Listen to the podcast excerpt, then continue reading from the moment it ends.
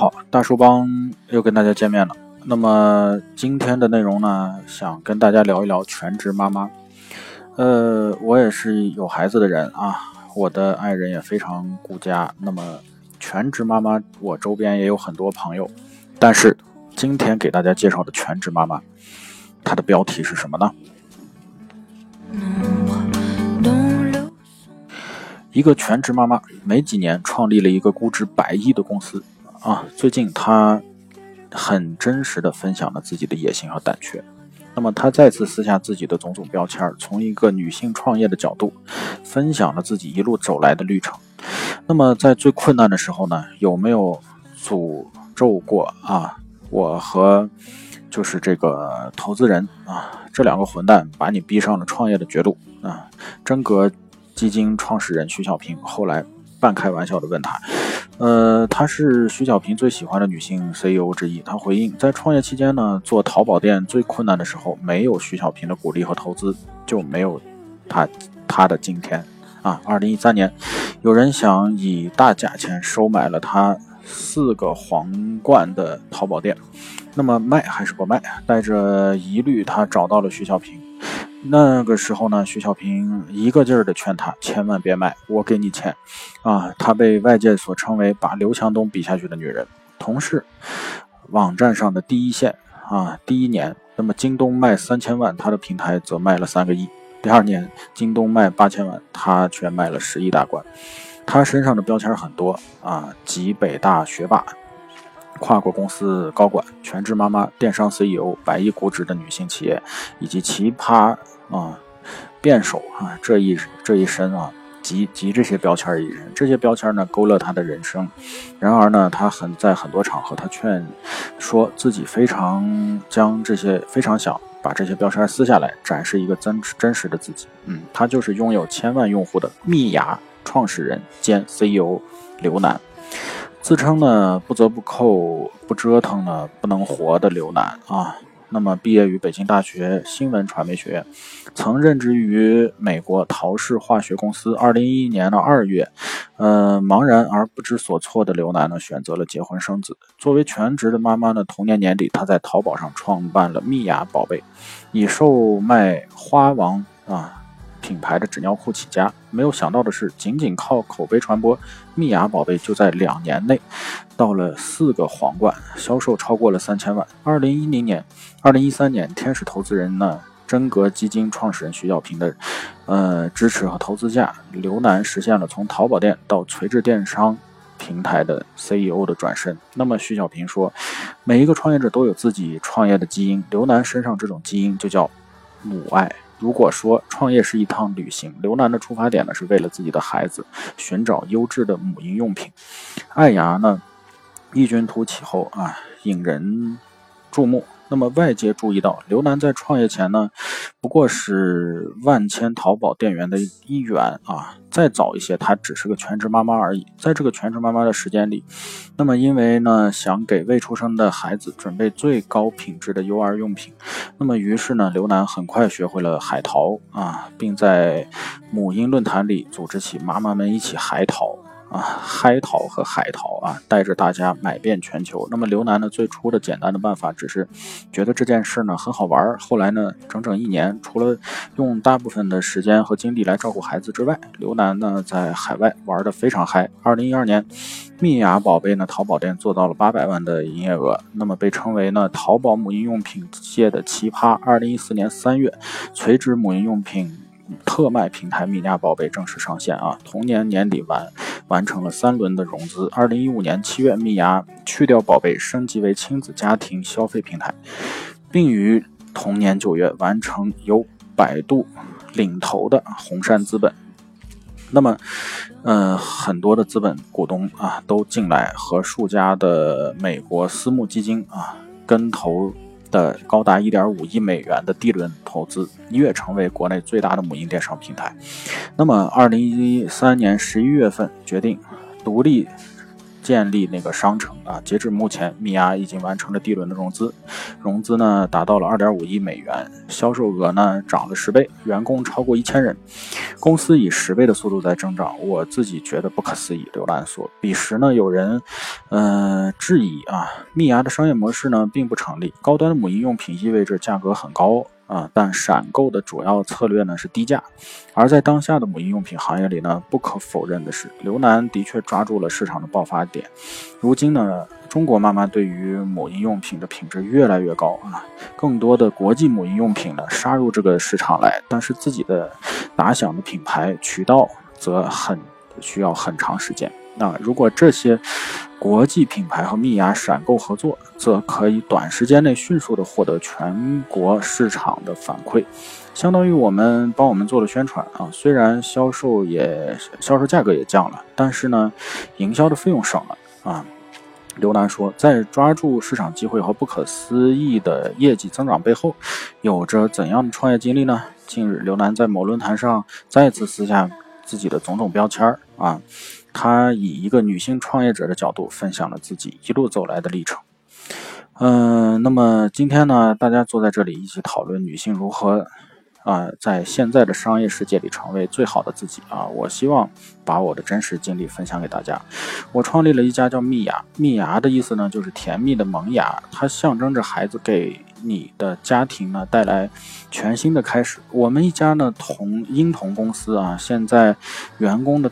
大概呢有一千多人啊，这个 D 轮以后的企业，当然呢也有很多的管理难点。今天我站在这里，并不想以一个所谓成功创业者的身份去跟你们分享经验，而是想分享一个真实的经历。我如何成为一个女性啊身份，在经历了这么多矛盾纠结之后，经路经过一路的奋斗，做出今天的事业。今天来到这里呢，我的思绪一下子飞回了八年前。八年前，我在东方广场一家外企上班，叫陶氏化学啊，世界排名第一的化学工业企业。那么今天呢的会场离东方。广场很近，所以经常我会作为我们的年会举办的酒店。我们今天来到这里啊，就像回到了八年前上班的感觉。在加入这家美国公司之前呢，我在大学读新闻和传媒专业。本科毕业以后呢，因为完全不知道自己想做什么，又继续读了研究生。所以，我读研究生的初衷并不是因为我想研究点什么，而是不知道自己想要什么。总的来说呢，我的本科和研究生就在迷茫和焦虑中度过。我一直想成为更好的自己，但我不知道，嗯，什么才是更好的自己啊？我毕业的时候呢，满背满身背着。别人对我的期待，我妈妈希望我一出名啊就做一名大学老师，因为这样的就是她要的生活。她觉得女孩子应该做大学老师，安全啊，那么恬静啊，有姿态。我爸爸希望我做一个主持主持人，因为这样的背负着他的希望。在北大时候，我还读了一个播音主持的双学位。嗯，我的老师觉得我能善变啊，能言善辩，应该去做媒体，最好做新闻传播这样的职业路线。我的同学呢，觉得我挺有领导力，应该去折腾点社会实践。呃，总之呢，大家对于大大家对于我的期待哈，呃是非常多，但是呢。你要问我那个时候我真的想要什么，我真的不知道啊，就是迷茫。我大概能只能说出来我不想干什么，但是想干什么却说不出来，所以我是懵懵懂懂的进入了外企。嗯，这也是因为这个世界五百强的企业看上去呢，所有的乖乖女。最好的归宿啊，仅此而已。但是呢，当我进了外企以后，我作为一个普通的员工，我发现，作为一个想要快速证明自己年轻人啊，自己的年轻啊，这么大的公司，几乎机制里面却只能成为一个螺丝钉，向老板领导证明自己写的这个 PPT 还可以。所以呢，上班虽然体面安逸，却没有足够的自由成长的空间，这就又让我陷入了茫然。俗话说不破不立，我很赞同这个观点啊。在我茫然的时候，选择了结婚生子，彻底在我的人生方向上的来一个大掉头。生孩子那两年呢，我反而一点都不焦虑，成我成为一个全职妈妈，我再也不想用呃，再也不用想同学们怎么看待我了，反正我不去参加同学聚会就好了，啊，我也不用担心妈妈怎么看待我，因为她孩子已经是这样了嘛。所以全当全职妈妈的时候呢，我反而把所有的社会给我的枷锁全部卸下来。那时候谁都，我我我谁都不是啊，我不是北大。大学毕业生，我也不是职业白领，我的身份呢，只是一个全职妈妈。我可以在家里思考到底最想干什么。嗯，然后呢，我想到了我大学时候的上的 BBS 有一个小号啊，用来组织团购。我是一个非常热爱买卖啊，热爱商品的人。每次去国外旅游，我都喜欢去的地方并不是博物馆，而是当地的菜市场和超市。我记得站在一个货架的洗发水前面。感觉就像找到了这场旅游的精华所在啊！我喜欢研究商品，我也喜欢把它们买下来。直到我现在的一天，还能收到三到四个包裹。买到之后呢，我觉得使用效果不错，我就会分享给别人。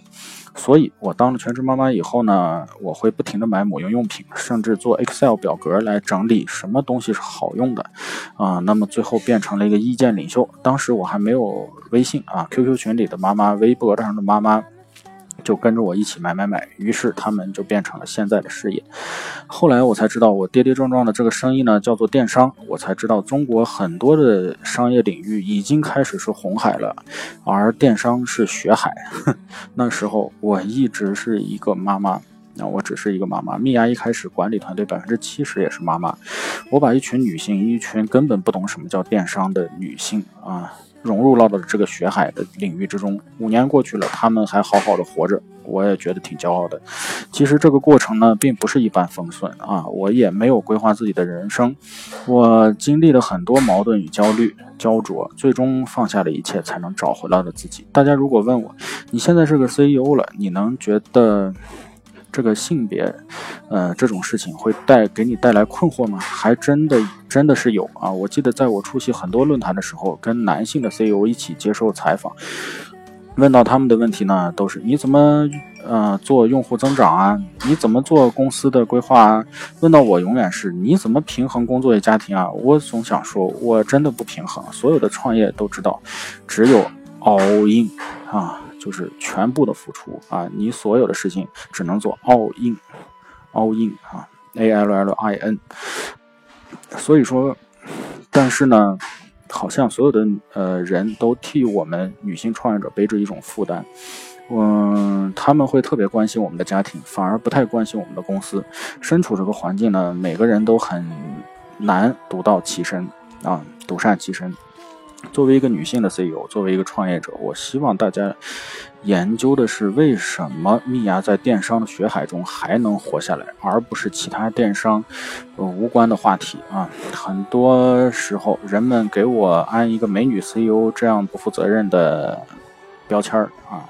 也就不了了之了。我记得有一个蛮有名的投资者说过：“我们不不做女性的 CEO。”媒体又呃过来问我有没有觉得被歧视。我想说，作为女性的 CEO，当时我发新闻时，不要把身段、柔软这些不相干的描述语放在行业数据里面前面就好了。当你满脑子是业绩。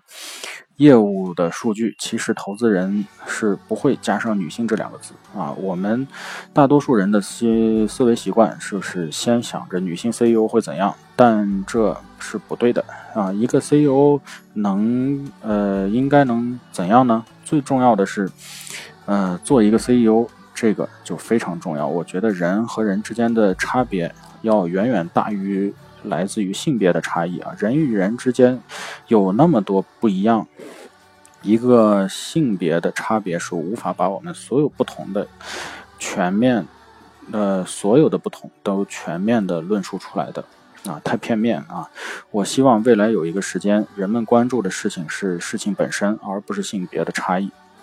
但是，在这个时代来临之前，我们所有的女性都必须要更多的谈论男女平等这件事情，呃，才能把它最终不需要被讨论讨论这个话题抛在一边啊！而且，我们所有的女性都应该在社会的各行各业中做出真正的成果，来证明我们在各行各业中有着平等的权利啊！这是我们最想表达的一一点。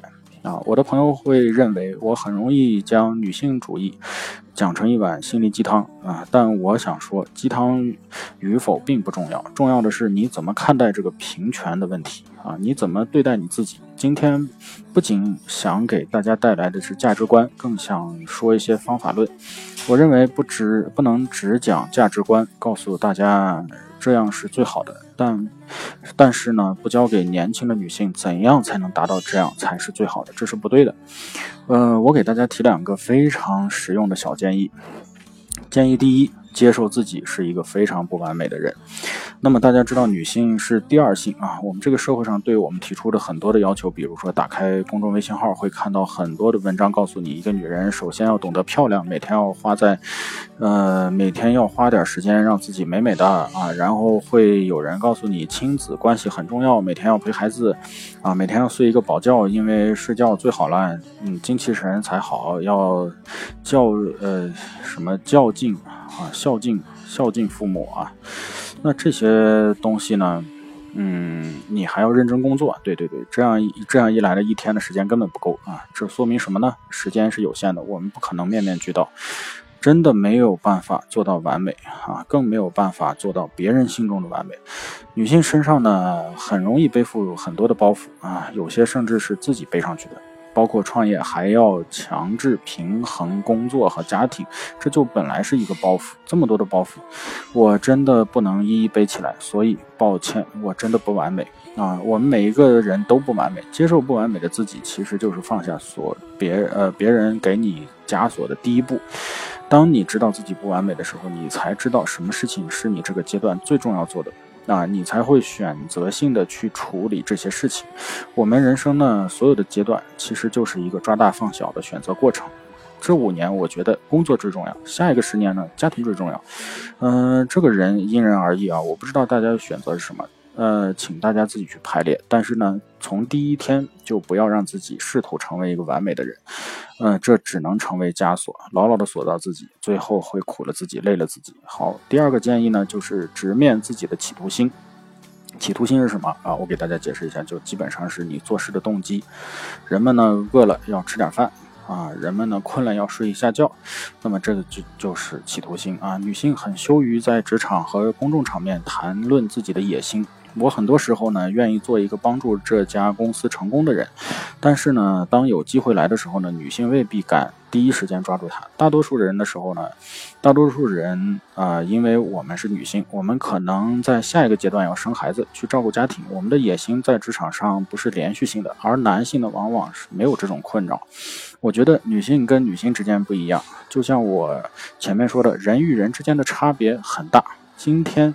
在场的一定有一部分是女性啊，她们无所谓事业上获得多么的成功。我曾经也是一位女性，但是有一天你突然会觉得你在事业上获得成功，那你就要拼命抓住你能够抓住的所有的机会，不要畏惧，因为只有这样，你们我们才能有一个比较平等的竞争机会，去了解原来自己想干什么事情。啊，大多数女生太多的东西放不下，嗯，而面对自己呢最想有的野心，抓住的东西呢又特别胆怯，嗯，放不下又胆怯，相互作用啊，让我们变成了非常纠结的自己。可是纠结有什么用呢？焦灼、焦虑也没有用。